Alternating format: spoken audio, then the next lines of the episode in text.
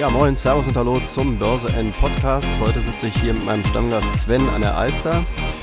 Und wir wollen heute mal über vier Themen insgesamt reden. Und zwar haben wir als erstes Thema die erneuerbaren Energienaktien. Mit Siemens Energy hatten wir ja versprochen, dass wir darüber ein bisschen was erzählen werden und wollen. Wird nicht allzu tief gehen, aber ein bisschen was können wir, können wir verraten.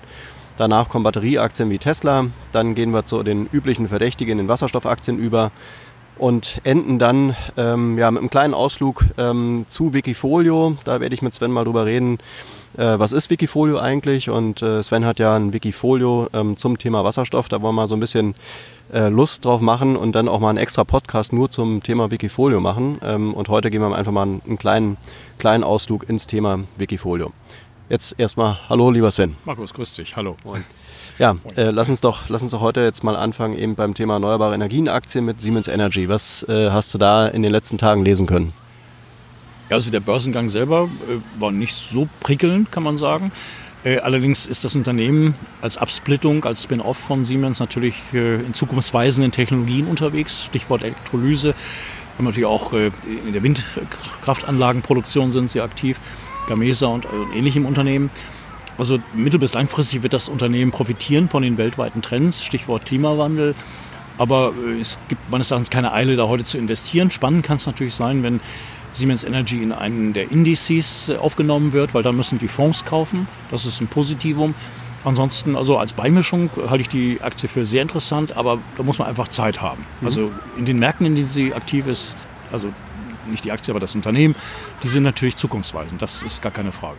Ja, dann vielen Dank für diesen kurzen Ausblick zum Thema äh, Siemens Energy. Da werden wir auf jeden Fall noch mal ein bisschen tiefer eingehen und eingehen müssen. Ähm, kommen wir jetzt aber direkt ähm, zu unseren Batterieaktien und da auch nur mit Tesla. Tesla hat sich äh, im Monat September, Oktober eigentlich ganz gut entwickelt, hatte, glaube ich, ein kleines Tief. Äh, irgendwann so ähm, ja, in der letzten Septemberwoche, aber jetzt hat, ähm, hat sich die Aktie wieder ganz gut erholt ähm, heute liest man dann ähm, eher negative Meldungen, wie dass Tesla die Fabrik in Grünheide vorübergehend nicht weiterbauen kann. Ähm, ja, was sind, was sind so deine ähm, Ansichten, was die Aktie anbelangt?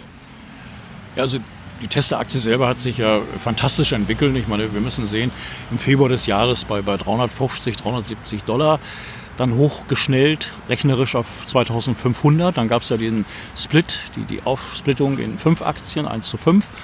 Heute ist sie 420, 430 Dollar, also das mal 5, ne? sind ja auch 2150. Also kursmäßig äh, mehr geht nicht, würde ich sagen. Ähm, Goldman Sachs hat gerade auch das Kursziel äh, von 400 auf 450 erhöht, was für mich allerdings äh, nicht richtig nachvollziehbar ist, weil 30 Dollar äh, Differenz zum aktuellen Kurs sind so viel nun auch nicht. Ähm, was mich ein bisschen stört, ich bin ja ein, ein Tesla-Kritiker. Ähm, es gibt ja die neue Batterie, die da vorgestellt worden ist, wo aber nicht sicher ist, wann sie dann auch zur Produktion kommt. Andere wie General Motors haben da ähnliche ähm, Entwicklungen, also im Batterietechnikbereich. Ähm, was mich dann ein bisschen stört, ist äh, auch nicht nur jetzt, dass man ein 25.000 Dollar Auto bauen will, keiner weiß wann, es sind verschiedene Fabriken in der Produktion, also jetzt äh, Grünheide wurde erwähnt, aber auch in Austin, Texas, wo ja ein neues Werk entsteht, wo der sogenannte Cybertruck äh, produziert werden soll. Äh, was mich hier stört, ist, dass in den letzten Tagen wieder diverse Preissenkungen erfolgt sind. Ähm, das heißt für Modell S und, und X, aber auch für Model 3. Bei Model 3 ist es meines Erachtens die dritte Preissenkung bereits. Und das Modell wird ja äh, unter anderem in Shanghai produziert wo man aber nicht weiß, welche ähm, Margen eigentlich, welche Gewinnmargen ein Tester damit erzielt. Es werden reine Mengenangaben nur ab, abgegeben. Mhm. Also äh, jetzt kommen die Zahlen am 21.10. für das dritte Quartal, die, die Ergebniszahlen. Und äh, ich bin gespannt. Äh, die Menge der Autos wissen wir, die, die verkauft worden sind. 139.300 im, im dritten Quartal. Aber was ist unterm Strich übergeblieben? Das ist eigentlich das, was mich interessiert. Und dann noch viel mehr, äh, wie hoch die Regulatory Credits waren, die Zero Emission Vehicle Rights, das heißt äh, gewissermaßen Rechte, die die Tesla anderen Automobilkonzernen wie Fiat Chrysler verkauft, mhm. weil die eben noch nicht so viele Batterieautos haben und da gewissermaßen eine Strafgebühr zahlen müssten und deswegen äh, diese Rechte kaufen, um, um diesen Strafgebühren zu entgehen. Ähm, die sind für, für, Tesla ein richtiges Geschäftsmodell, oder? Ja, also die letzten zwei Quartalen, ja. die Gewinne beruhten nur auf diesen mhm. Zahlungen. Und äh, ich kann in allen deutschen wichtigen Zeitungen, ob es FAZ, Handelsblatt etc. lesen, wo immer steht, dass Tesla ja schon drei, vier Quartale profitabel arbeitet. Bloß wenn man diese Sonderziehungsrechte oder diese, diese Sondereinnahmen, Windfalls würde ich es nennen, wenn man die rausrechnet, ist da kein Gewinn. Also äh, ist immer die Frage, wie man sieht, halb voll, halb leer das Glas. Und ich bin da halt eher auf, auf der äh, halb leeren äh, Version. Mhm. Und das sehe ich kritisch. Und ähm, Tesla selber äh, kann sich vielleicht jetzt auch freuen, wir kommen nachher noch drauf, Nikola Motors, die wurden ja auch unter Beschuss gebracht, wir sprachen drüber. Ähm, die ja nun zweiwegig gehen. Also einerseits eben Batterielösungen, Stichwort LKWs, aber eben auch die Kombinationsform mit der Brennstoffzelle. Und auf dem Gebiet hat Tesla nichts zu bieten. Und da wird es jetzt richtig spannend, weil der Wettbewerb eigentlich jetzt gerade erst einsetzt. Wir sehen es an Zahlen äh, in, in Norwegen, wo jetzt der ID von VW, äh, also mit der Neueinführung massiv äh, sich, sich äh, positioniert, zu Lasten auch von Unternehmen, von, von äh, Autos, die von Tesla produziert werden. Und das werden wir, glaube ich, weltweit sehen. Das heißt, es geht nicht um die schiere Menge an Autos, die man verkauft, sondern auch an die, um die Wettbewerbssituation, um mhm. das preisliche Gefüge, um die Infrastruktur, um ganz viele Themen, die, die rundherum sind. Und da muss ich gestehen, äh, kann ich manche Erwartungen von Analysten, die also Zahlen in den nächsten drei, vier, fünf Jahren prognostizieren, wie viele Millionen Autos Tesla verkauft und welche Gewinnmargen sie werden erzielen können. Also diese Glaskugelbewertung, die, die geht mir ein bisschen ab. Plus natürlich ist unser Thema Brennstoffzelle, Wasserstoff. Das heißt, dass eigentlich kein Analyst, äh, der Tesla verfolgt, das Thema Wasserstoff, Brennstoffzelle überhaupt in die ganze Analyse einbezogen hat. Das heißt, man, man tut so, als ob es das nicht gibt, aber ich unterstelle, dass in drei bis fünf Jahren, wenn bestimmte Märkte, Stichwort LKWs, äh, Busse und ähnliches, wenn es da in der Brennstoffzelle richtig losgegangen ist, dass dann äh, äh der Pkw-Bereich kommt. Und da hat Tesla nichts entgegenzusetzen. Es gibt da wirklich äh, ein großes schwarzes Loch. Mhm. Ja. Siehst du denn momentan noch irgendwie andere Batterieaktien, die du spannend findest? Auch wenn du jetzt vielleicht da jetzt nicht so sehr im Thema bist wie bei Tesla, aber gibt es noch so ein paar Batterieaktien, die momentan spannend sind? Ja, also die ganzen großen Autokonzerne sind da sehr mhm. aktiv dabei. Also ich erwähnte eben General Motors. Mhm. Äh, dann gab es von BYD, wo ja auch äh, Warren Buffett, äh, Berkshire Hathaway investiert mhm. ist, die jetzt auch eine neue Feststoffbatterie vorgestellt haben, die den Leistungsmerkmalen der neuen Batterie oder der Batteriezellen, die Tesla vorgestellt hat, nicht nur ähneln, sondern sogar irgendwie das Gefühl geben, ohne Obligo, dass die sogar besser sind. Äh, mhm. Besser heißt jetzt relativ Größe, äh, Bauweise, äh, aber eben auch die Leistungsmerkmale. Also welchen Radius erzielt man mit den Batterien? Mhm. Welche Risiken gibt es? Stichwort, dass sich eine Batterie erhitzt oder sogar explodiert in, in, in Brandgerät und ähnlichem. Also da hat BYD vor ein paar Tagen also etwas vorgestellt. Also es ist immer die Frage, es ist ein Wettrennen natürlich auch, wer ist da schneller? Und am Ende des Tages entscheidet natürlich der Verbraucher, was er dann für ein Auto bereit ist zu bezahlen. Und da kommen wir jetzt wieder auf Tesla zu, die also eine ganze Reihe von Preissenkungen gemacht haben. Und ich sage mir halt eben ganz einfach, wie ich gestrickt bin, wenn ich mehrfach Preissenkungen mache, dann, dann äh, ist der Markt für mich immer mehr mit Konkurrenz versehen. Das heißt, dann, dann ist der Absatz, wie er so dargestellt wird, nicht so rosig, wie, wie es eben erscheint. Mhm. Sonst würde ich ja keine Preissenkung machen. Mhm. Wobei man natürlich fairerweise sagen muss, in China sind die Preissenkungen, basieren sie darauf, um die äh, Preise der, der, Fahrzeuge von Tesla auf ein Niveau zu senken, wo Subsidies gezahlt werden, also wo der chinesische Staat dann äh, eben ja. Förderbeiträge liefert. Mhm. Plus das ist dann Henne-Ei, also wo ich dann sage, also okay, die Preissenkung, das verstehe ich, da kann man auch mehr Menge mit erzielen, wenn mehr Leute das Auto dann kaufen. Bloß wenn eine Gewinnmarge nicht mehr da ist, äh, dann nutzen wir die Preissenkung nicht, sondern dann können sie auch kontraproduktiv werden. Mhm. Das ist so meine einfache Logik. Mhm. Wie, wie wichtig ähm, schätzt du die, ähm, die neue Fabrik in Berlin, in Brandenburg ein? Sagen wir so, es ist für Brandenburg toll, wenn da so eine Fabrik hinkommt, unabhängig jetzt von den Umweltaspekten, das ist die Wasserproblematik, also ich lese oft den Tagesspiegel, also wenn man das so liest, äh, Tesla sagt einerseits, wir brauchen viel weniger Wasser, jetzt soll auch eine Batterieproduktion angelagert werden, was erst nicht der Fall sein sollte. Also es sind sicherlich manche Umweltaspekte, wo ich mich nur frage ist, äh, diese Batterie, äh, Firma, äh, Quatsch, diese Fabrik, die irgendwann mal 500.000 Fahrzeuge produzieren soll, ob dann auch der Absatz da ist. Das heißt, eine Fabrik hinzusetzen, ist ja schön, aber ich muss ja auch äh, letztendlich äh, einen Absatz darstellen können. Und alle anderen Unternehmen, wenn ich jetzt an die großen wie BMW, Mercedes, gerade auch VW denke, äh, die, die, kommen ja auch massiv mit neuen Modellen in den Markt und äh, einfach, wie gesagt, jetzt so eine Fabrik hinzustellen mit der und der Produktionsmenge, äh, ist keine Garantie, dass auch der Absatz da ist. Mhm. Das wird aber so suggeriert. Also man baut eine Fabrik und schon ist, ist alles im Grünen und schon laufen dir die Kunden die Bude ein. Und das halte ich für äh, fragwürdig. Mhm. Wobei als positiv, glaube ich, kann man schon festhalten, dass die ähm, Zulassungszahlen von Batterieautos deutlich zugenommen haben Natürlich. im Vergleich zum Vorjahr. Ja, ja. Ähm, von einem kleinen Niveau aus. Ja, also muss es immer ja, klar, klar, klar, klar. Das kommt auch immer mehr. Es geht letztendlich um die Infrastruktur. Das ist bei Wasserstoff nicht anders. Wie viele Tankstellen gibt es in dem mhm. Fall? Wie viele Stromladestationen gibt es? Wir sprachen vorhin kurz vor äh, dem jetzigen Podcast darüber, äh, dass zum Beispiel im Augenblick noch kein richtiger Standard da ist. Also äh, man, man ist eigentlich als Kunde, ein, ein, Käufer eines E-Mobils, rein batteriebetrieben, auch manchmal verunsichert, weil man nicht weiß, an welcher Ladesäule zahlt man welche Gebühren. Absolut. mit irgendwelchen Zwischengebühren, also ja. die Telekom auch noch sagt, ja. Abwicklungsgebühr auch noch. Oder irgendwann hat man Stromkosten, wo man noch nicht mal zum Teil weiß, wo der Strom herkommt die dann höher sind, als wenn man eben mit einem Verbrenner, der optimiert ist, der, der 4, 5, 6 Liter braucht, der dann sogar in der Umweltbilanz besser ist als mhm. das Batterieauto. Mhm. Abgesehen vom Kaufpreis ist das Batterieauto ja auch teuer. Das heißt, man will eigentlich umweltfreundlich handeln, indem man es kauft. Äh, aber letztendlich sind manche Kriterien äh, ein bisschen fragwürdig. Mhm. mhm. Also der Lobbyarbeit von Unternehmen wie VW geschuldet. Mhm. Ja, was ja letztendlich wahrscheinlich auch immer noch so ein bisschen die Unbekannte, die große Unbekannte ist, ne, beim, beim Thema Elektromobilität, Batterie und Wasserstoff, dass die Leute eben gar nicht richtig verstehen, äh, wie funktioniert diese Technologie in der Praxis. Ja? Also wie viele Leute fahren wirklich oder sind wirklich schon mal ein E-Auto gefahren? Die wenigsten. Ja?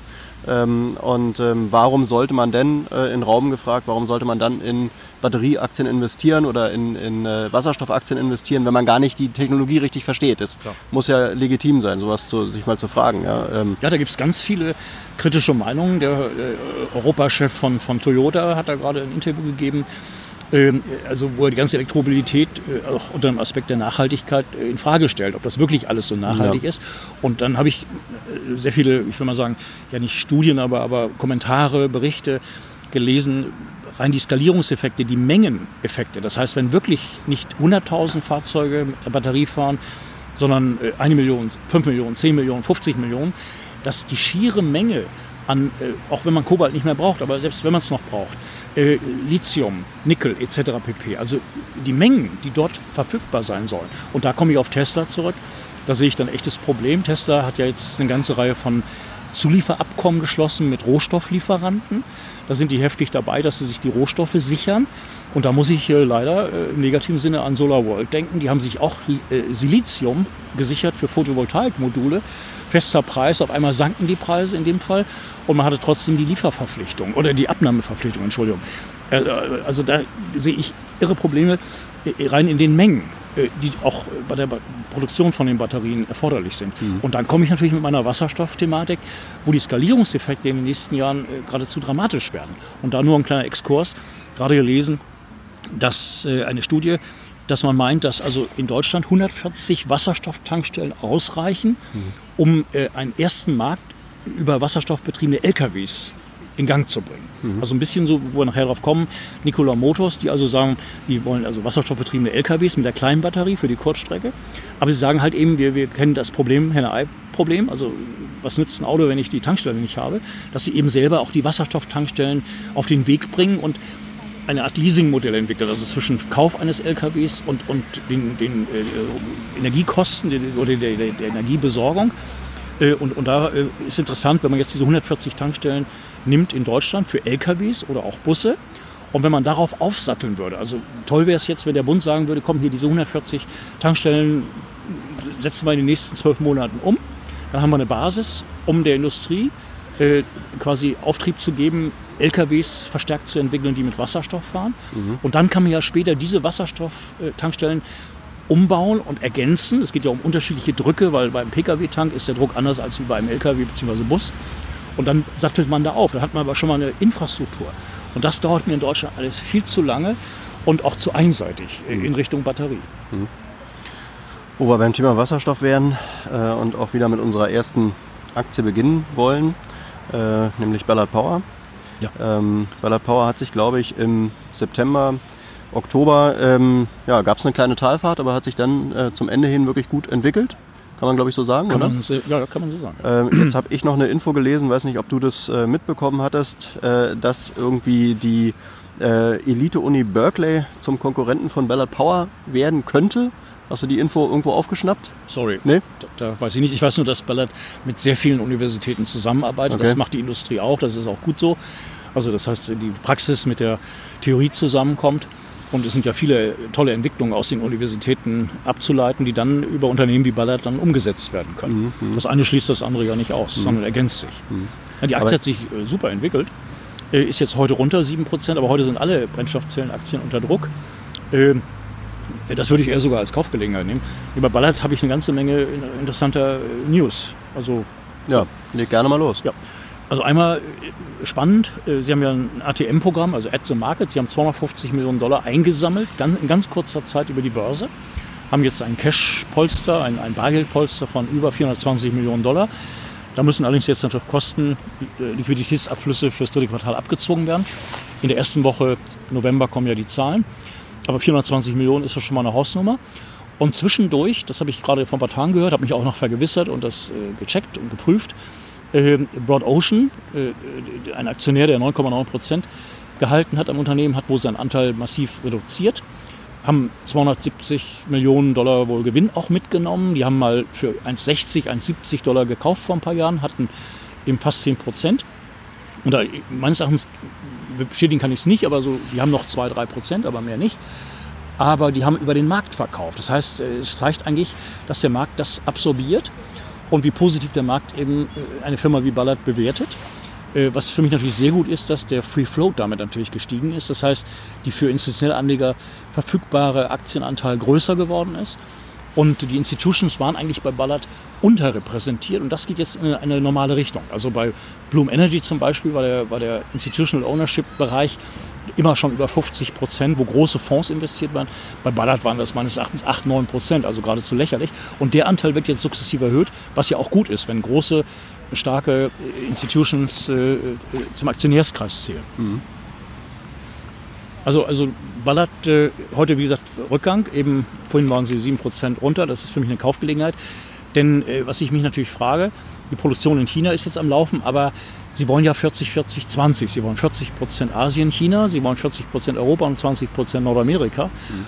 Und das bedingt eigentlich von der Logik, dass man eine eigene Produktion in Europa hat. Und ich kann mir vorstellen, das ist natürlich meine Vermutung nur, äh, dass Ballard mit diesem Geld äh, ein Venture eingeht und eine Produktion in Europa auch beginnt. Und da ist eine Vermutung da, dass mit einem großen OEM, Sie haben ja schon mit Male eine Partnerschaft, aber ich glaube, da gibt es noch zwei, drei andere große, wo es um die Stacks geht, dass man mit denen eine Produktion aufbaut. Und da kann ich mir etwas vorstellen wie mit Weichai. Weichai hatte sich erst mit 19,9 Prozent bei Ballard beteiligt, hat Geld eingezahlt und dann hat man eine gemeinsame Produktion in China begonnen, 49, 51 wo Ballard dann eben, ich glaube, 90, 100 Millionen Dollar dann investiert. Äh, und ich kann mir sowas auch vorstellen, dass also ein großer OEM in Europa sich beteiligt bei Ballard, gleichzeitig aber von Ballard verlangt, sich bei einer gemeinsamen Produktion auch zu beteiligen. Wenn sowas kommen sollte, wäre das für mich Sprengstoff. Das heißt, dann ist eine Ballard, äh, man kann es dann vergleichen mit PowerCell, als Bosch da eingestiegen ist. Die hat sich dann ja auch äh, im Kurs dramatisch nach oben bewegt. Das kann ich mir dann auch bei Ballard gut vorstellen. Also die Firma ist kerngesund, ist in allen wichtigen Märkten drin ähm, ist natürlich von der Börsenbewertung äh, gut gestiegen, aber ist relativ zu anderen Unternehmen der Branche noch meines Erachtens total vernachlässigt. Und es ist der Marktführer. Das heißt, wenn man auf die Brennstoffzelle setzt, muss man eigentlich auf Ballard setzen. Mhm. Aber Produktion in Europa, würde das Sinn machen? Ja, natürlich. Ja? Weil ich vor Ort äh, die Wertschöpfung äh, erziele. Im Augenblick ist es so, sie produzieren Stacks für LKWs und Busse in China mhm. mit Weichai. Das heißt, Weichai beliefert den chinesischen Markt über diese Fabrik und Ballard äh, kann exklusiv diese Stacks weltweit vermarkten, also mit, mit Partnern, Van Hool, Solaris und vielen anderen. Ähm, das macht natürlich Sinn, weil man die günstigsten Produktionsfaktoren natürlich in China hat. Aber es geht, äh, denke ich mal, auch um, um, um Abhängigkeiten. Also wenn ich jetzt Ballard, wenn ich jetzt Ballard wäre als Unternehmen, dann möchte ich nicht jetzt nur vom chinesischen Markt abhängen, obwohl es der größte ist, mit Abstand in allen Bereichen. Aber ich möchte dann auch schon eine gewisse internationale Unabhängigkeit haben. Und da äh, macht es für mich einfach zu sehr Sinn, weil auch die großen, äh, ich will mal sagen, Lkw-Hersteller, wenn man jetzt äh, hier Daimler Truck nimmt, Volvo, wie sie alle heißen, Scania etc., äh, Iveco, dann würde ich auch gerne vor Ort sein, um meine Kunden vor Ort auch beliefern zu können. Also da macht es auch Sinn, dass die Großen ihre eigene Entwicklung eigentlich in dem Bereich reduzieren und eigentlich Fachunternehmen wie Ballard überlassen. Man weiß ja in der Autoindustrie oder auch Lkw-Industrie, es geht ja um die Wertschöpfungskette, es geht um die, die, die äh, Fertigungstiefe. Da, da, muss man nicht alles selber machen, sondern da sollte man es eigentlich den Unternehmen überlassen, die in bestimmten Bereichen die Profis sind. Aber sind die Stückkosten nicht in, in China deutlich günstiger, als wenn man jetzt hier in Europa fertigen würde? Ja, aber da hat Ballard ja wiederum gezeigt, dass sie, jetzt die achte Generation von diesen, diesen LCS-Stacks, dass sie eben die Optimierung so massiv durchgeführt haben. Und wenn jetzt eine Fabrik, ähnlich wie es ja Tesla macht, die irgendwann vollautomatisch läuft, dann, dann zählt das alles nicht mehr. Dann ist es sogar eher wichtig, dass man die Nähe zum Kunden auch hat. Also nicht jetzt dem Endverbraucher, aber dem Kunden, der, der jetzt einen LKW produziert. Das macht dann schon Sinn, also die, die Nähe dazu. Und eben, wie gesagt, diese Unabhängigkeit, dass man nicht von einem Land, einem Kontinent, einem System abhängig ist. Mhm. Das macht wahrscheinlich von der, von der Menge her, würden die denn hier in Europa das gleiche, die gleichen Produkte fertigen ja, wie in China? Ja, natürlich. Aber man kann ergänzen ja ganz viele andere Dinge auch noch machen. Das heißt, Ballard ist auch gut aufgestellt bei, bei Brennstoffzellensystemen für Drohnen. Hm. Drohnen, das wird ein Thema, das geht jetzt gerade los, also in drei, vier, fünf Jahren wird das gigantisch sein. Mhm. Stichwort Flugtaxis, wo man dann ja. diskutiert, kann man besser mit einer Brennstoffzelle und damit mit Wasserstoff fliegen oder, oder mit Batterie. Und, und da sehe ich die Brennstoffzelle eindeutig im Vorteil von der Länge der, der Dauer in der Luft, über das Gewicht, über die Kosten, über alles. Mhm. Und Ballard ist da überall perfekt aufgestellt. Und Ballard hat natürlich Partner wie, wie Siemens, haben aber auch CRC in China, also Stichwort Schienenfahrzeuge. Also das Tolle ist, dass Ballard da eben äh, überall gut aufgestellt ist und vor Ort die richtigen Partner hat. Mhm. Und diese Partner haben natürlich ein Eigeninteresse, dass, dass sie zu Aufträgen kommen und, und, und natürlich damit dann Ballard mitziehen. Steht denn Bellert hier auch in Europa mit der Politik in Kontakt? Also gibt es da Gespräche auch schon irgendwie über Standorte oder generell ums, über das Thema Wasser? Das, das weiß ich nicht, ich bin ja kein Insider. Mhm. Aber ich kann es mir gut denken. Sie haben eine Niederlassung in, in Stuttgart, aber ich glaube, Europa wird äh, von, von Dänemark aus mhm. betreut. Mhm. Also da kann ich mir schon vorstellen. Ich kann mir auch vorstellen, dass eine Stadt wie Hamburg sagt, hier komm, Ballert, äh, bau hier eine Produktion auf oder komm mhm. zu uns. Mhm. Weil äh, was, Hamburg möchte gerne Hydrogen, äh, also äh, Wasserstoffgesellschaft ja. Hamburg haben wir ja. schon mal erwähnt, aber dass, dass Hamburg auch sagt, wir wollen auch hier äh, ein Frontrunner sein in Europa mhm. mit dem Thema. Und da mhm. wäre es natürlich toll, wenn der Marktführer und Herr McEwan war ja letztes Jahr hier in Hamburg im Oktober bei einer, einem Symposium. Also vorstellen kann ich mir alles. Und äh, Firmen wie Still sind hier, eine Tochter von Kion. Kion ist wiederum eine Tochter von Weishai und, und Weishai ist der größte Einzelaktionär bei Ballard. Also äh, Stichwort Gabelstapler, da ist Ballard ja super aufgestellt. Mhm. Äh, hat Plug Power beliefert und ähnlichem aber äh, könnte natürlich auch Kion direkt bei Neufahrzeugen ausstatten oder Jungheinrich und solche Firmen. Ne? Mhm. Also da, da gibt es so viele Möglichkeiten. Also äh, das fängt gerade erst an. Das, und das, das macht es eigentlich so spannend. Wie viele Mitarbeiter hat Ballard jetzt weltweit? Ja, in dieser Fabrik in äh, China haben sie 180, wobei ich denke mal voll automatisiert oder so. In äh, Vancouver meines Erachtens, ich kann es aber nicht genau sagen, um die 700, glaube ich. Allerdings, wenn man auf die Website geht, also die suchen händeringend ganz viele Fachleute. Und hat einen Jahresumsatz von wie viel? Also, wenn man die aktuellen Zahlen nimmt, um die 120 Millionen Dollar. Man muss nur sehen, dass eigentlich fast alle Unternehmen in dem Brennstoffzellenbereich eigentlich aus Forschung und Entwicklung jetzt sukzessive operativ überhaupt aktiv werden. Also mhm. natürlich hat Ballard schon Module, Stacks für Busse geliefert, für, für alle möglichen Dinge, aber das sind alles kleine Mengen. Und jetzt geht es in die, in die Breite. Das heißt, operativ kommen da jetzt die, eigentlich die richtigen Zuwächse. Das geht jetzt los gerade. Gibt es denn überhaupt einen, äh, irgendeinen Wasserstoff? Äh äh, Unternehmen, äh, der auch schon Milliardenumsätze macht? Nein, da nee. gibt es gar nichts. Nein, ich meine, Firmen wie Siemens bauen Elektrosoleure. Auch in dem Bereich wird es wahnsinniges Wachstum geben. Man redet sogar, äh, oder ich habe so ein paar Studien gelesen, also 150 Milliarden Euro Investment in Elektrolyse-Technologie. 150 Milliarden? Über die nächsten 20 Jahre. Okay. Das heißt, dass immer leistungsfähige Elektrolyse, äh, idealerweise mit regenerativem Strom, äh, zur Produktion von grünem Wasserstoff letztendlich führt. Es geht ja immer um die Frage, wo kriege ich den Strom her, wie, wie, was kostet mich der Strom und, und Solarenergie in der Wüste oder Wind in Norwegen ist natürlich günstig zu beziehen und wenn ich diesen, diese Kosten sehr niedrig habe, dann kann ich auch Wasserstoff günstig produzieren. Aber es geht natürlich um die Leistungsfähigkeit der Elektrolyse natürlich. Aber Unternehmen, es gibt Unternehmen, die haben sich bestimmten Märkten verschrien. Also eine Nelasa zum Beispiel, dass sie Tankstellen bauen, dass sie Elektrolyseure bauen. Da haben sie ihr, ihr Know-how. Man kann eine Plug Power nehmen, die sich ganz klar auf den Bereich Material Handling konzentrieren. Also alles, was mit Gabelstaplern zu tun hat und ähnlichem. Da haben sie ja viele große Kunden wie Amazon, Walmart, äh, Carrefour und wie sie alle heißen. Das heißt, sie bauen Gabelstapler um, packen ein Brennstoffzellensystem rein und, und, verkaufen dann den Wasserstoff, den sie zugekauft haben, aber den sie immer mehr auch selbst produzieren werden. Also da sehe ich überhaupt auch die, die, die Potenziale, Geld zu verdienen.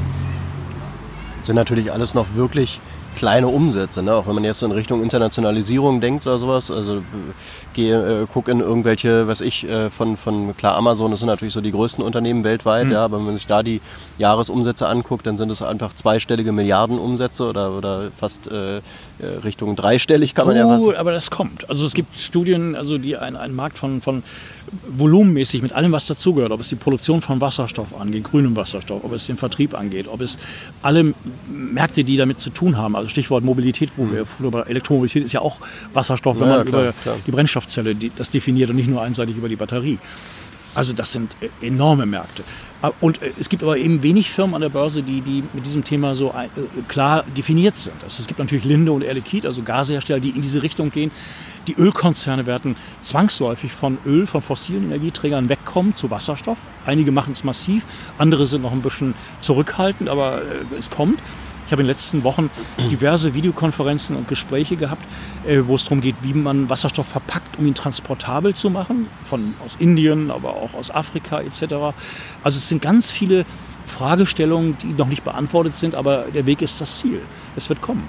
Und äh, die großen Fonds, die da investieren, die haben nicht viel Auswahl. Also äh, es klingt jetzt bescheuert, aber eine Ballard, die mal 11 Milliarden Dollar wert war im Jahr 2002, die heute 4 Milliarden wert ist, aber mit ganz anderen Hintergründen, mit ganz anderen Effekten und, und, und einer ganz anderen äh, Aufstellung, weil sie fertige Produkte haben, weil sie eine Produktion haben, weil die Märkte auf einmal mature sind, die sind jetzt da. Also da wird irre viel Geld reingebracht. Ich darf jetzt nicht euphorisch sein, aber ich kann mir vorstellen, dass eine Ballard in den nächsten zwei, drei, vier Jahren eigentlich eine Entwicklung haben könnte, wie wir es ja schon 2001, 2002 gesehen haben. Nur dieses Mal fundamental untermauert. Früher war es eine Vision. Mhm. Man könnte es auch umdrehen wieder. Wenn ich jetzt äh, Firmen wie Nikola Motors nehme oder auch Tesla und andere, die also jetzt eine, eine Börsenbewertung haben, die eigentlich die Zukunft schon voll antizipiert. Da ist eigentlich alles drin. 400 Milliarden, wo soll es noch hingehen bei Tesla? Auf eine Billion. Ja, ja. Äh, die Firma muss ja irgendwann auch Geld verdienen. Also Autos zu produzieren ist ja ganz toll und, und, und Speichermedien zu produzieren auch und Solardächer bauen sie auch. Aber am Ende des Tages muss Geld verdient werden. Mhm, mhm. Und da kann ich mir vorstellen, dass das eben die Unternehmen, die in diesem Bereich drin sind, als Gruppe immer mehr entdeckt werden. Aber dann gibt es auch irgendwann wieder den Selektierungsprozess, wo dann die Börse auch sagt, das Unternehmen ist jetzt gut bewertet, aber das andere hat noch Potenzial mhm. oder hat mehr Potenzial. Und mhm. danach differenziere ich ja auch bei, bei den Unternehmen, die ich verfolge, auch, auch börsentechnisch. Mhm. Also eine Bloom Energy hat bummelig 4 Milliarden Auftragsbestand. Durch Südkorea kommt da irre viel zu. Sie haben eine Technologie, die funktioniert, also Brennstoffzellen, Kraftwerke, netzunabhängig. Sie bauen allein Elektrolyse, wo sie glauben, dass sie sehr kostengünstig Wasserstoff werden produzieren können. Äh, das sind Firmen, da kann man einfach deren Geschäftsmodell skalieren und man kann es auf die Welt übertragen. Und, und das macht es eben spannend. Und auch eine Ballard oder eine Bloom, beide sind zum Beispiel bei, bei Brennstoffzellen-Stacks in Schiffen unterwegs. Ballard hat da gerade ein neues Modul vorgestellt. Bloom das gleiche zusammen mit Samsung Heavy. Das heißt, diese Firmen gehen in alle möglichen Bereiche, wo diese Thematik in den nächsten Jahren eine dramatische äh, Entwicklung haben wird.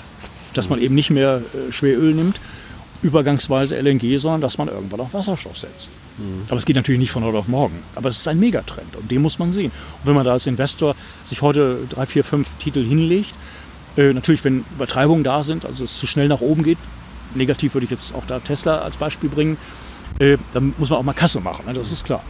Aber wer mittel- bis langfristig denkt, der, der nutzt auch Börsenschwächen und die gibt es immer wieder. Auch Crash-Szenarien können wir wieder sehen.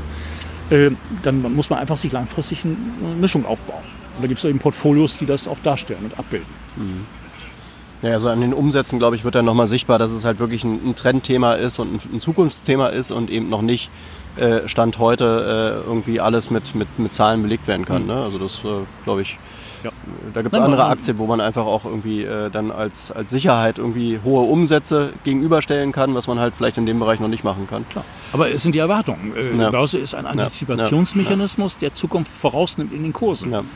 Und wenn die Börse sagt, diese Firma könnte in ein paar Jahren das und das Umsatzvolumen haben und, und die und die Gewinne machen, es gibt auch Firmen, die darauf setzen, die also jetzt schon Prognosen selber rausgeben, was sie irgendwann an Umsatz und Ertrag machen wollen. Da muss ich gestehen, bin ich allerdings sehr skeptisch, wenn eine Firma bestimmte Dinge von, von sich selber schon behauptet. Mhm, mh. Also da, äh, wenn es Analysten machen, ist das das eine, aber wenn, wenn ich selber sage, dann und dann stehe ich dann und dann da, mhm. also äh, okay, da gibt's, muss man differenzieren. Mhm. mhm. Ja, dann kommen wir auch äh, zu unserer nächsten Wasserstoffaktie, nämlich äh, Nikola Motors. Ähm, die hat sich ja, äh, wenn man sich mal das ganze Jahr anschaut, äh, hatte ja ähm, zum September hin äh, einen starken Einbruch. Hat sich jetzt wohl ganz, wieder, ganz gut wieder erholt und ähm, bleibt eigentlich so auf einem Niveau.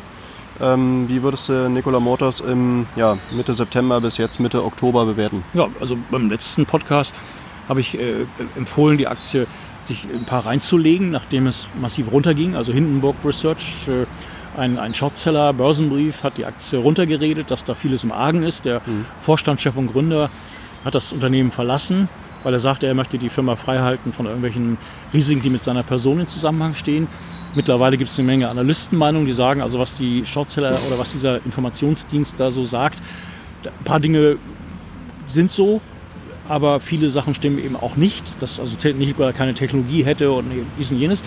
Man erwartet auch äh, äh, gerüchteweise, dass General Motors, die einen Anteil haben, äh, dass sie selber noch Geld in die Hand nehmen und, und sich äh, weiter beteiligen. Die machen ja den Badger, den wollen sie ja für Nikola produzieren. Ähm, die Aktie hat sich stabilisiert bei äh, zwischen 23 und 25 Dollar. Äh, Durchschnittskursziel ist im Augenblick der Analysten bei 36,40. Also wir stehen heute bei 23 Dollar, also mhm. eine 50% Chance. Sie mhm. war ja mal kurz bei 70 Dollar. Das war allerdings too much. Und äh, JP Morgan äh, sieht, das ist eine Studie von gestern, 41 Dollar als Ziel, äh, weil äh, beim National Hydrogen Day vor ein paar Tagen hat Nikola verschiedene Präsentationen abgeliefert, die sehr sportlich sind, was sie an Umsätzen erwarten in den nächsten Jahren. Also in sechs Jahren wollen sie 10 Milliarden Umsatz machen, Dollar, und sie wollen 1,6 Milliarden Gewinn machen. Äh, das ist äh, meines Erachtens sehr sportlich. Aber mit den Partnern, die sie haben und, und mit dem Businessplan, den sie davor haben und mit den Märkten, die sie adressieren, äh, äh, kann das so sein. Das heißt, bei Nikola setzt man halt eben, ist es wie bei Tesla, wo man vor ein paar Jahren die Aktie gekauft hat, in Erwartung, dass Tesla das und das machen wird und die und die Batterieautos auf den Markt bringt. Und äh, das wurde ja dementsprechend auch äh, honoriert, wenn man früh dabei war.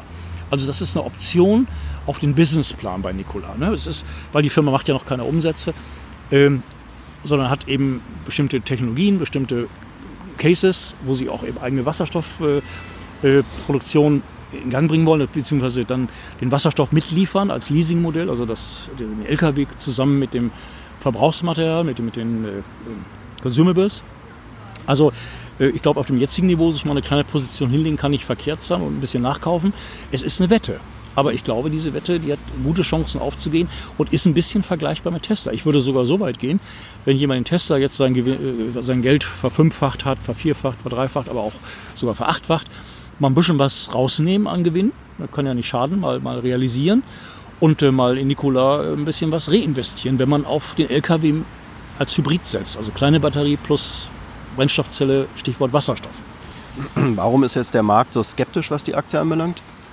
Ja, weil, weil diese Vorwürfe, die von einem Shortseller kamen, weil da manche Dinge okay waren. Also es ist immer eine Frage der Interpretation, halb voll, halb leeres Glas. Ja. Äh, aber skeptisch, also jetzt ist man schon, also das, was als Vorwurf kam, was den Kurs ja gedrückt hat, äh, oder auf das aktuelle Niveau gedrückt hat, wo ja der, der Börsengang eigentlich erfolgt ist. Man hat ja eine, eine Shell, eine Plattform genommen, einen, einen Börsenmantel.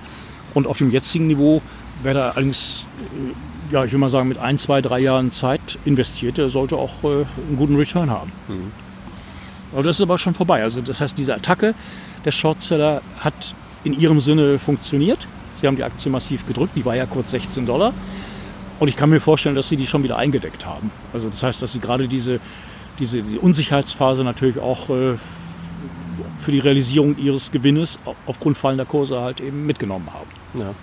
Äh, übrigens, äh, Shortcell-Attacken, da kommen wir vielleicht gleich drauf bei Fuel Cell Energy, weil da gab es sowas ähnliches. Ja, da können wir auch gleich jetzt äh, drauf, äh, ja. drauf kommen. Ähm, Fuel Cell Energy ist schon das richtige Stichwort. Äh, die Aktie ist, ähm, hat auch tatsächlich äh, diesen Monat wieder einen kleinen Einbruch. Ähm, von, ähm, wo, wo, liegt die Aktie momentan? Bei wie viel? Also bei 2,40 Dollar. Tatsächlich so wenig, ne? Ja, Nur aber sie war kurz mal auf 1,50, mhm. weil auch da wiederum ein Shortseller äh, Gerüchte gestreut hat, die Firma hätte bestimmte Aufträge äh, storniert, beziehungsweise diese Aufträge wären storniert worden, die gibt es gar nicht. Und äh, es geht um 630 Millionen Dollar an, an Aufträgen, die von Kommunen vergeben sind, allerdings äh, on hold sind. Das heißt, es kann beides passieren. Diese Aufträge können storniert werden, sie können aber auch realisiert werden. Aber das Gute ist, das hat äh, Fuel Cell Energy auch klargestellt, die Aufträge sind nicht im Backlog drin, also im Auftragsbestand, sondern äh, außerhalb dessen. Das heißt, also ob diese Aufträge jetzt realisiert werden oder nicht, ist eigentlich völlig egal. Und äh, die Shortseller, die, die also diese Argumente gebracht haben, äh, haben es hinbekommen, dass mit 90 Millionen Umsatz an einem Tag die Aktie auf 1,50, 1,60 fiel. Sie schloss dann bei 1,90 mit 6% Minus. Zwischendurch war sie 40% Minus. Äh, jetzt ist sie wieder bei 2,40. Sie war auch schon zwischendurch wieder 2,70. Nein, bei, bei Fuelcell muss man sehen, sie haben 1,3 Milliarden Auftragsbestand. Und ich glaube, dieser Auftragsbestand wird in den nächsten Jahren dramatisch steigen. Sie haben eine Technologie über Brennstoffzellenkraftwerke. Wo, wo, ganz kurz, wo, wo, ja. kommen, wo, kommen, diese Aufträge her? Was, was sind das für Aufträge? Es sind Kommunen, das sind aber auch Unternehmen wie Toyota, die Aufträge gegeben mhm. haben. Also die Brennstoffzellenkraftwerke entwickeln lassen wo einerseits sagen wir mal 30, 40.000 Haushalte versorgt werden mit Strom, mit Wärme und unter anderem, aber auch äh, als Abfallprodukt quasi Wasserstoff entsteht, den man dann eben nutzen kann für die Infrastruktur für wasserstoffbetriebene Fahrzeuge. Wie viel steht jetzt mal so als Vergleich bei Ballard in den Büchern? Was ist dann die für ein Auftragsvolumen? Nein, Ballard und Fuelcell kann man überhaupt nicht vergleichen. Mhm. Man kann Fuelcell mit Bloom Energy vergleichen, okay.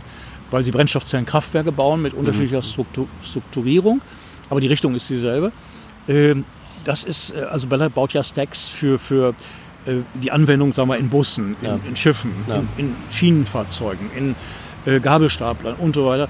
Äh, das ist ein völlig anderes Businessmodell, okay. weil mhm. Fuel Cell Energy zum Beispiel hat eigene Kraftwerke, die sie betreiben, wo sie Erträge durchgenerieren, Brennstoffzellenkraftwerke, aber sie bauen auch auftragsmäßig Brennstoffzellenkraftwerke für Kommunen zum Beispiel, jetzt wie New York, ähm, also sie haben eben den Mix zwischen eigenen Kraftwerken und wo sie einfach nur Auftragnehmer sind, die das dann umsetzen und letztendlich Geld verdienen durch Serviceverträge. Also das kennen wir ja aus dem Bereich der äh, Hersteller von Rolltreppen und Fahrstühlen, Stichwort Kone oder, oder Schindler und wie sie alle heißen, die natürlich sehr viel Geld verdienen durch diese Serviceverträge. Und das ist natürlich auch ein wichtiger Beitrag, der auch bei Firmen wie, wie Bloom und, und, und Fuelcell natürlich zur Geltung kommt. Mhm. Also langfristige Erträge durch solche Themen. Mhm.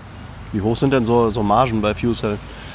Das kann ich dir gar nicht sagen. Mhm. Also das äh, fällt erst, erst an, weil die Firma musste ja letztes Jahr rekapitalisiert werden. Sie haben Aufträge rangenommen, reingenommen, wo sie eigentlich gar kein Geld verdienen, mhm. äh, wo auch bestimmte Bedingungen zu erfüllen waren. Sie haben auch eine Finanzierung gehabt, die, die nicht sehr gut war. Mhm.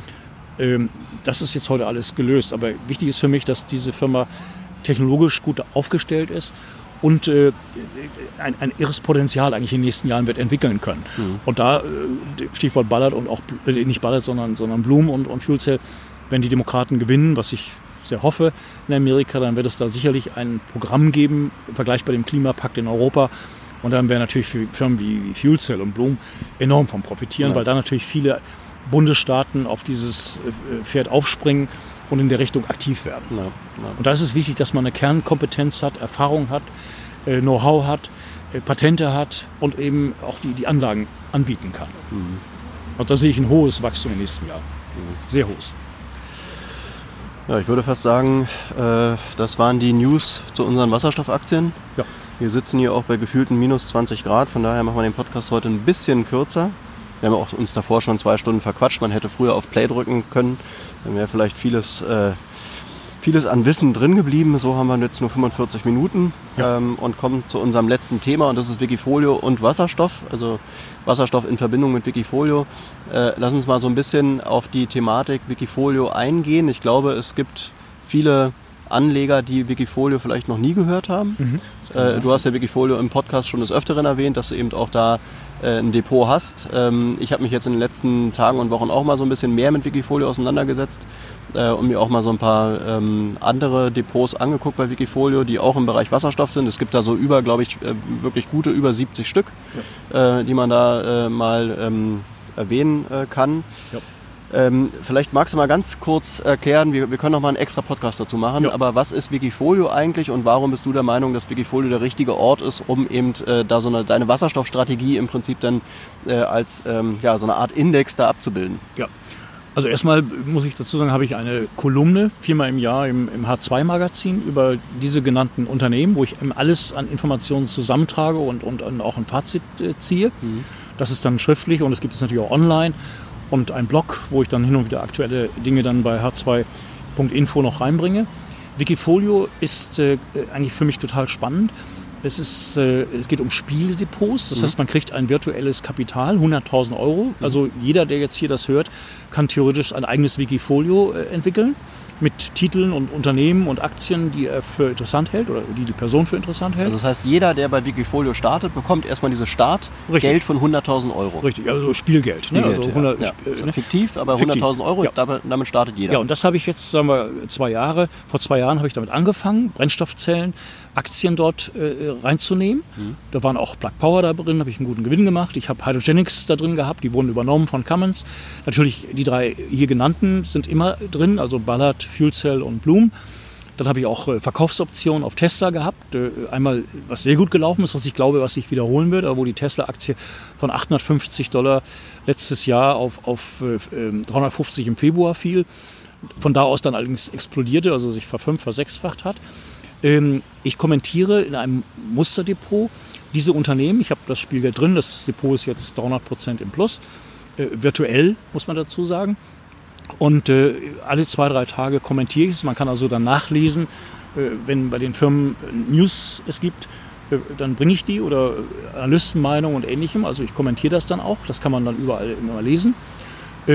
Und äh, ja, man guckt sich das einfach an und, und kann dann eigentlich quasi das, was ich hier in dem Podcast zum Besten gebe, dann sehen, wie ich es in der Realität dann mache. Und es gibt äh, Wikifolios, die sind handelbar. Also da gibt es einige. Die Elektromobilität, da gibt es welche, die decken sehr viele Unternehmen ab. Also die haben dann auch eben alles drin, von, von den großen, den marktkapitalstarken Unternehmen wie Linde, Air Liquide. Äh, und, und dann gibt es welche, und, und ich selber äh, habe halt eben mein Depot auf die Werte konzentriert, die ich eben gut kenne. Also wo ich auch sage, da sind die größten Potenziale. Ist natürlich, wenn man weniger Titel hat, ist das Risiko höher. Das ist ja wie bei, bei Zahl, bei Roulette. Wenn man auf Zahl setzt, ist das Risiko höher, als wenn man auf Farbe setzt ne, oder auf bestimmte andere Dinge. Äh, aber ich sage mir einfach, äh, jetzt da 10, 20 Titel reinnehmen, nur um eine Risikostreuung zu machen, ist dann nicht so mein Ding. Also ich bin dann risikofreudiger, kann man sagen. Aber ich kenne die Firmen. Ich mache auch mal, äh, also auch dem Spieldepot Gewinnmitnahmen. Weil wenn etwas zu stark steigt, dann gibt es immer wieder Phasen, wo mal äh, eine Reaktion erfolgt. Entweder allgemein, dass die Börse gesamt schwach tendiert, oder aber, dass ein Einzeltitel einfach mal unter Gewinnmitnahmen leidet. Aber bei einer Ballard zum Beispiel werde ich immer eine Basisposition halten. Wenn die Aktie, sagen wir mal, heute von, von 17 Dollar auf, auf morgen 25, 30 geht, weil da irgendwelche News sind, dann würde ich sicherlich auch die Hälfte geben und würde sagen, das ist jetzt ein bisschen viel in kurzer Zeit. Aber mit einer Basis wäre ich immer dabei und bleibe auch drin. Weil ich glaube, dass in drei, vier, fünf Jahren äh, diese Aktie äh, ganz woanders steht. Weil der Megatrend gerade erst anfängt. Und was war jetzt äh, so deine Grundintention, bei Wikifolio aktiv zu werden? Ja, einfach zu zeigen, dass man, dass das also, so wie ich rede, das auch dann in der Realität äh, also Funktioniert, oder? Funktioniert, Ja. ja. Mhm. Weil ich komme ja aus dem Börsenumfeld, das war ja mein Beruf. Und das ist eine herrliche Plattform, wie ich, wie ich das, was ich denke, dann äh, sichtbar machen kann. Also es ist so im Prinzip so ja so ein bisschen wie so, wie so Spielfirmen, ne? sowas gibt es ja auch, dass man irgendwie äh, äh, Unternehmen äh, gegeneinander äh, äh, fiktiv... Äh, Ja, aber Wikifolio ist hochprofessionell. Das heißt, wenn ich einen Kauf, einen Verkauf mache, ist innerhalb von Sekunden dann die Ausführung da zu den gleichen Konditionen, als ob du jetzt über deine Bank etwas kaufen würdest oder verkaufen würdest, also handeln würdest. Also die Rahmenbedingungen sind real. ja. Aber die Landschaft ist halt fiktiv, sodass man, dass die Fallhöhe nicht so groß ist, wie wenn man es jetzt halt wirklich äh, im, Das ist die Frage, ne? wie man sich engagieren will. Ich meine, jeder Mensch hat äh, oder jeder Anleger hat eine gewisse Risikotoleranz, hängt von ganz vielen Kriterien ab, vom Einkommen, Vermögen, Alter und, und, und, und, und. Und die Mischung macht es halt eben. Ne? Ja. Also ich glaube, äh, es ist wirklich spannend, weil, weil du eben ja dann nochmal den, den Schwenk gemacht hast, äh, eben deine, deine Wasserstoffideen äh, und Strategie damit äh, reinzubringen und da eben im Bereich Wasserstoff tätig zu sein. Äh, deshalb glaube ich, lohnt sich wirklich mal äh, ein gesonderter Podcast nur über Wikifolio zum Thema Wasserstoff. Gerne. Ähm, ja, BZ Vision heißt mein Portfolio, also Bertha Zeppelin Vision, ein Wort. Mhm. BZ steht natürlich für Brennstoffzelle Vision. Mhm. Und äh, wie gesagt, da bringe ich Kommentare und, und begründe, warum ich was gemacht habe. Also nicht täglich, aber wenn relevante Informationen da sind, dann, dann mache ich das sofort. Also ich, ich lebe in, in Wasserstoff, äh. Also äh, wenn es News gibt, dann habe ich sie. Ja auch durch teilweise Alert-Funktionen. Ich bin in verschiedenen Newslettern, in verschiedenen Foren drin. Wenn da was ist, dann, dann weiß ich das sofort. Ja, genau. Also wenn man sich da so ein ja. bisschen äh, gut aufstellt, was du hier getan hast ne, und überall die Quellen anzapft, dann ist man da halt wirklich immer up-to-date. Ja. Ähm, aber es gibt auch, wenn man sich bei Wikifolio mal umguckt, da reicht es auch, wenn man eben mal Wasserstoff in die Suche eingibt oder sowas, ja, dann kommen etliche andere äh, Portfolios noch. Also wir haben da jetzt äh, vor kurzem einen Artikel auf Börse N drüber geschrieben. Es gibt beispielsweise das Wikifolio von Arndt Rüdiger Schwarz äh, oder das von Peter Winter ähm, oder von von Stefan Krick. Das sind alles so mhm. Namen, ja. die Leute kann man sich mal anschauen. Die haben sich da auch sehr der Stefan Krick, Thema ja, der hat ein ganz tolles Depot. Okay. Also auch mit, der bringt auch im, im Wasserstoff-Elektromobilität-Bereich natürlich die großen Werte mit rein. Ja. Also ja. die, die ne, Linde, Elekid und so weiter. Und ist auch gut. Es ist eine gute Risikostreuung da. Wie gesagt, ich bin da spekulativer ja. in meinem ja, Spielerdepot. Wunderbar. Ja, dann würde ich sagen, können wir den Podcast hier an der Stelle abschließen. Ja. Ähm, mich hat es auf jeden Fall gefreut, wieder mal so ein bisschen abgedatet zu werden von dir. Ja, gleichfalls. Ähm, das sind spannende Zeiten. Ja. Also, das ja, geht richtig los. Ja, ja wenn, wenn, man jetzt so die ganze insgesamte äh, Corona-Stimmung vielleicht mal so ein bisschen außen vor lässt, ne, die dann ja. vielleicht, was die Wirtschaft anbelangt, jetzt dann doch nicht so positiv ist und ja irgendwie auch so externe Faktoren, die das ganze Thema vielleicht nochmal so ein bisschen erschweren könnten. Klar. Ja, bloß für den Klimawandel ist das Thema Wasserstoff Klar. in seiner Gänze Klar mit einer solchen Dramatik versehen. Mhm. Also ob es nun äh, klimatechnische Fragen betrifft, äh, äh, letztendlich die Menschheit. Das heißt, dass wir das, das Supermolekül... natürlich momentan so ein bisschen durch ja. Corona ein Hintergrund. Ne? Ja, also diese ganze, äh, ich meine, das hast du ja auch gesehen bei Greta und sowas. Ja, Greta war vor Corona ja. omnipräsent. Ja, auf einmal ist Corona da, da ist auch Greta dann nicht mehr so richtig da. Dann hat's Wobei Greta habe ich indirekt über einen äh, Zeitungsartikel angefragt. Ich habe leider keine Reaktion bekommen. Mhm. Ähm, äh, wenn Greta sich der Thematik Wasserstoff bewusst wäre, oder man sie mal auf das Thema stößt oder mal, mal ein Gespräch führen würde. Mhm. Ich glaube, das würde bei der Jugend, bei Kindern aber nicht nur dort, sondern in der Breite, auch Future for Friday und was es alles so gibt, äh, für Aufsehen sorgen, was alles machbar ist. Ja, ja. Also nicht nur theoretisch. Mhm. Mhm. Im, Im, positiven Sinne. Stichwort Klima. Ja, du hast ja schon erzählt, dass du da, als du bei der, in der Schule warst, ne, dass da ja, wirklich bei den Schülern äh, großes Interesse vorgeherrscht hat. Ne? Und äh, wenn man da so ein bisschen Aufklärung betreibt und die ganze Technologie mal ein bisschen besser erklärt. Ja klar. Ja, man muss auch ganz anfangen, wo Fragen kommen, äh, gibt es genug Wasser, um Wasserstoff klar. zu produzieren. Ja, mhm. Ja. Wunderbar, Sven. Ich danke dir für, für deine Zeit und für den Podcast. Ja, ich freue mich. Und ja, an die Hörer, also viel Spaß beim Hören und hoffe, Ihnen ein paar Tüdelchen geldwerte Informationen gegeben. Ich glaube, das hat geklappt. Wie immer. Ja? Also in diesem Sinne, danke dir, Sven. Ich danke dir. Ciao. Tschüss. Das war es auch schon wieder, der Börse N Podcast zum Thema nachhaltige Geldanlage. Es würde mich freuen, wenn dir der Börse N Podcast gefällt und du uns bei den gängigen Streaming-Plattformen abonnierst, einen Kommentar da lässt oder einfach deinen Leuten von unserem Format erzählst. In diesem Sinne, besten Dank fürs Zuhören und bis zum nächsten Mal, euer Markus.